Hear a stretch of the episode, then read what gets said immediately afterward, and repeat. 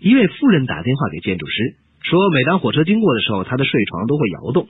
哦，您放心好了，我等会儿就去看看。建筑师到达以后，夫人建议他躺在床下，体会一下火车经过的感觉。建筑师刚上床躺下，夫人的丈夫就回来了。他见到此情形，便厉声喝问：“你躺在我妻子的床上干什么？”“呃呃，我说是在等火车，你会相信吗？” 我从中得到的感悟是：有些话是真的，却听上去很假；有些话是假的，却令人毋庸置疑。一位英国绅士和一位法国女人同乘一个包厢，女人想引诱这个英国人，她脱衣躺下之后就抱怨身上发冷。先生把自己的被子给了她，她还是不停的说冷。嗯，那我还能怎么帮助你呢，女士？我小时候，妈妈总是用自己的身体给我取暖。呃，小姐，这我就爱莫能助了。我总不能跳下火车去找你的妈妈吧？我对这个笑话的感悟是：善解风情的男人是好男人，不解风情的男人更是好男人。麦克走进餐馆，点了一份汤，服务员马上给他端了上来。服务员刚刚走开，麦克就嚷嚷起来：“呃，对不起，这这汤我没法喝呀！”服务员重新给他上了一个汤，他还是说：“哎呀，对不起啊，这汤我没法喝。”于是服务员只好叫来了经理。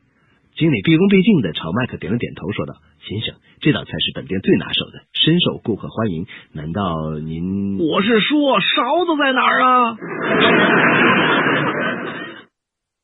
饭厅内，一个异常谦恭的人胆怯的碰了碰另一个顾客。那人正在穿一件大衣。对不起啊，请问您是不是皮埃尔先生？我，我不是，怎么了？呃呃，那我没有弄错，呃，呃我就是他。那您穿了皮埃尔先生的大衣。人要做到理直气壮，并不是件容易的事情。理直的人往往低声下气，而理歪的人却往往是气壮如牛。一个苏格兰人去伦敦，想顺便探望一位老友，但却忘记了地址，于是给他的一个朋友发了一份电报。您知道托马斯先生的住址吗？速告。当天他就收到了一份加急的回电，知道。当我们终于找到正确的答案的时候，却发现它是最无用的。一个很有名的作家要来书店参观，书店老板受宠若惊，连忙把所有的书都撤了下来，全部换上了作家的书。作家来到书店以后，心里非常高兴，问道：“贵店只售本人的书吗？”“呃呃呃，当然不是，别的书销路都很好，都卖完了。”“什么是拍马屁呢？你既是在奉承他，又像是在侮辱他。”一日期中考试，所有题目都是选择题，所以贾学生就带了个骰子去。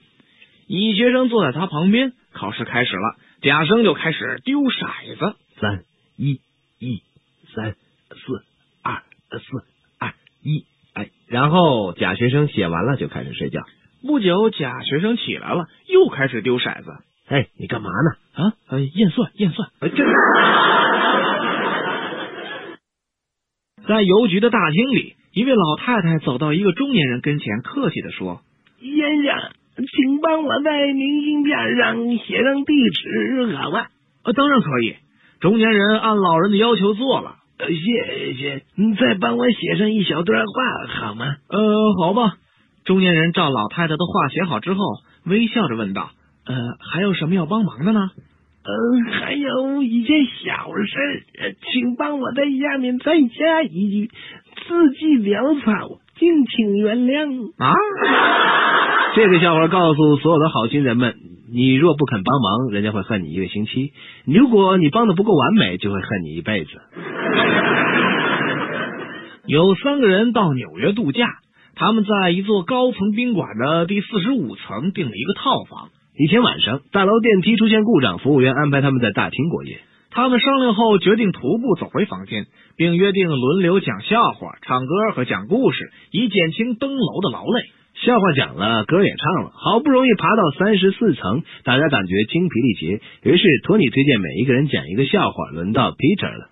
Peter 说：“故事不长，却令人伤心至极。”我把房间的钥匙忘在大厅了。